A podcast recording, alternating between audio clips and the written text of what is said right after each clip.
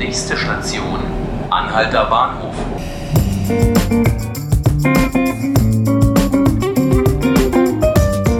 Hallo liebe Zuhörerinnen und Zuhörer, hallo Berlin. Sie hören gerade 5 Minuten Berlin, den Podcast des Tagesspiegels. Mein Name ist Nanke Garrels und wir starten heute in die Woche unter dem Zeichen der Lohngerechtigkeit. Heute ist der 18. März und das bedeutet, wir haben erstmal eine schöne, kleine, gute Nachricht für alle Frauen da draußen in Berlin. Sie können heute vergünstigt fahren mit der BVG. Ähm, es gibt ein spezielles Ticket zum Equal Pay Day. Genau, 5,50 Euro kostet es statt äh, 7 Euro. Das war meine Kollegin Laura Hofmann. Hallo. Sie ist ähm, Redakteurin in der Berlin-Redaktion und sie hat zusammengetragen, was es mit dem Equal Pay Day auf sich hat und wie die Situation von vor allem arbeitenden Frauen in Berlin ist und ob es in Berlin wirklich so schlimm ist äh, mit der Lohnungleichheit. Genau, vielleicht nochmal ganz kurz, äh, weil wir es gerade angeschnitten hatten zum, äh, zu dieser BVG-PR-Aktion, die ja ganz charmant ist. Ähm, genau, 5,50 Euro für ein Tagesticket, was normalerweise 7 Euro kostet. Und das sind eben die rund 21 Prozent. Und so, also 21 Prozent beträgt ja auch der sogenannte Gender Pay Gap. Also man kann sagen, die Lohnlücke zwischen Männern und Frauen. Ja, genau, also am 18. März, also heute am Montag, können Frauen also günstiger durch Berlin fahren. Warum ist denn überhaupt genau heute der Equal Pay Day? Woraus errechnet sich das? Und ähm, was hat es vielleicht auch mit alternativen Daten auf sich? Genau, also der Equal Pay Day, zu Deutsch äh, könnte man sagen Tag des gleichen Lohnes, der müsste in Berlin eigentlich in diesem Jahr schon gewesen sein, nämlich am 17. Februar und in Brandenburg sogar schon am 11. Januar. Ja, wie kommt es dazu? Da, dafür muss man eben wissen, wie dieser Equal Pay Day quasi berechnet wird. Also als Equal Pay Day wird der Tag im Folgejahr bezeichnet, bis zu dem Frauen praktisch umsonst arbeiten. Ähm, genau, also während Männer natürlich schon seit dem 1. Januar für ihre Arbeit bezahlt werden. Und das kommt eben so zustande, dass ähm, in Deutschland über alle Branchen und Berufe hinweg nach Angaben des Statistischen Bundesamts zuletzt und auch jetzt immer noch, wie wir wissen, ein durchschnittlicher Lohnunterschied von 21 Prozent zwischen Männern und Frauen bestand. Und da, wenn man das eben sich anguckt, diese 21 Prozent berechnet auf 365 Tage im Jahr, entsteht ein Entgeltunterschied von 77 Tagen, deswegen 18. März, genau.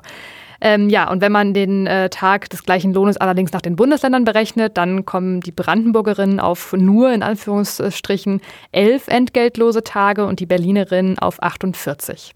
Nun könnte man ja argumentieren, dass Frauen tendenziell andere Jobs haben, zum Beispiel, dass sie vielleicht eher im Pflegesektor arbeiten, während Männer als Ingenieure arbeiten, ganz stereotyp. Sind das äh, die Erklärungen dafür, dass es ähm, diesen Unterschied gibt? Muss man damit vielleicht leben oder gibt es da auch noch andere Faktoren, an denen man vielleicht auch was ändern könnte? Nee, also das ist, das kann man auch teilweise so erklären, aber nicht, es reicht eben nicht aus. Also es gibt die Gehaltsabstände nämlich sowohl zwischen den einzelnen Berufen.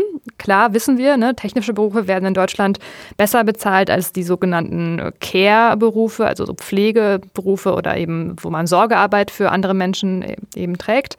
Ähm, aber es gibt auch eben Gehaltslücken zu Lasten von Frauen innerhalb der einzelnen Berufe. Also es gibt beides. Und ähm, Genau, Frauen arbeiten eben, du hast es gerade schon gesagt, überdurchschnittlich häufig in vergleichsweise schlecht bezahlten Berufen. Ich habe hier so ein paar Beispiele. Also zum Beispiel ähm, sind Frauen relativ, ähm, also der Frauenanteil bei Verkäuferinnen und Verkäufern im Einzelhandel, der liegt bei 66 Prozent. Das Durchschnittsgehalt beträgt 1.991 Euro. Dann zum Beispiel bei Physio, in der Physiotherapie, da arbeiten 67 Prozent Frauen, da beträgt, da ist der Lohn äh, 2296 Euro oder eben Erzieherin, auch äh, natürlich ein beliebtes Beispiel. 75 Prozent Frauen und der Lohn beträgt 2701 Euro. Das ist alles natürlich Durchschnittszahlen. Ähm, genau, und die hat diese Zahlen entstammen jetzt auch einer nicht repräsentativen Befragung von aber sehr vielen Leuten. Ähm, die hat die Hans-Böckler-Stiftung durchgeführt und hat dafür 300.000 Beschäftigte befragt. So, rechnet man jetzt aber diese ganzen strukturellen Unterschiede aus, also bei der Berufswahl, Beschäftigungsumfang, Bildungsstand, Berufserfahrung oder auch den geringeren Anteil von Frauen in Führungspositionen, dann verdienen Frauen für die gleiche Arbeit, die Männer machen, in Deutschland immer noch rund 6 Prozent weniger als Männer. Also man kann, das ist eben dann dieser, dieser Gender mhm. Pay Gap. Es ist aber so, ich habe auch mit einer ähm, Wissenschaftlerin gesprochen vom äh, Deutschen Institut für Wirtschaftsforschung, Elke Horst, die sagt, das ist eben so, ähm, die 21 Prozent sind schon gültig. Man kann halt nur sagen, ähm, es ist quasi erklärbar, also ein Teil davon ist erklärbar und diese 6% sind eben nicht erklärbar. Und da kann mhm. man eben sagen, gut, das liegt dann irgendwie daran, dass anscheinend äh, es sich einfach immer noch einfacher ist, Frauen für gleiche Arbeit äh, schlechter zu bezahlen. Okay, also die 6% sind natürlich schon sehr traurig, ähm, die 15% sind aber auch problematisch. Ähm, was kann man da denn tun eigentlich, damit Frauen vielleicht ähm, besser bezahlte Berufe ergreifen, damit vielleicht auch Firmen darauf aufmerksam gemacht werden, dass es da Schieflagen gibt? Kann man da politisch was tun? Gibt es vielleicht auch Unternehmensinitiativen? Wie geht man dagegen vor, damit dieser Equal Pay Day zumindest weiter nach vorne im Jahr rückt? Ja, genau. Äh, Ziel müsste ja quasi sein, dass der Equal Pay Day am 1. Januar ist. Mhm. Ähm, ja, also wir wissen, seit etwas mehr als einem Jahr gibt es das Entgelttransparenzgesetz. Das ist natürlich auf Bundesebene ähm, entschieden worden.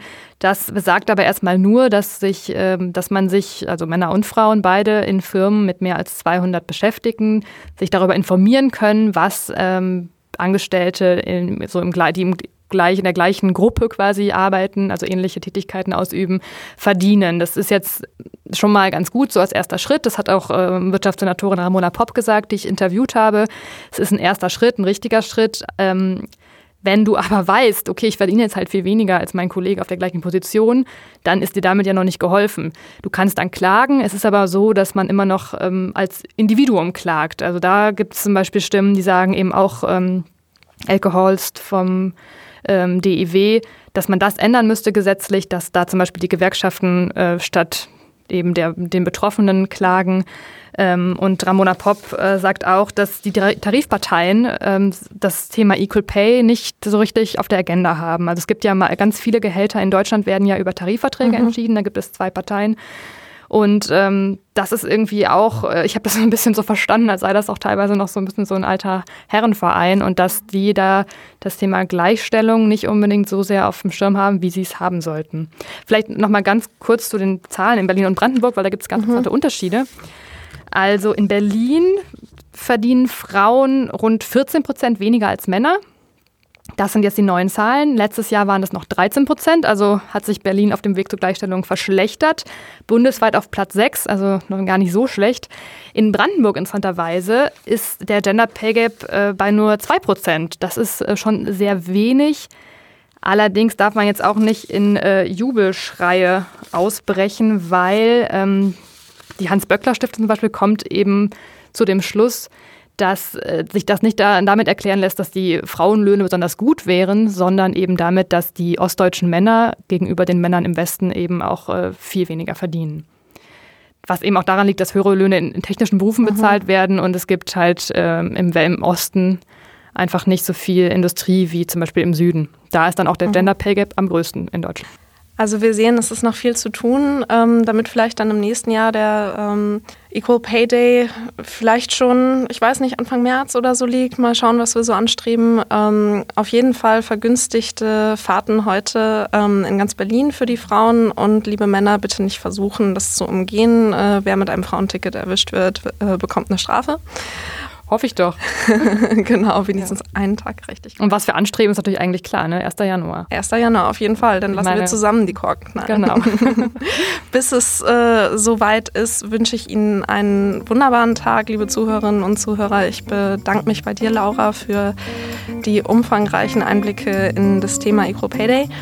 Und ich freue mich, wenn wir uns bald wieder hören. Tschüss.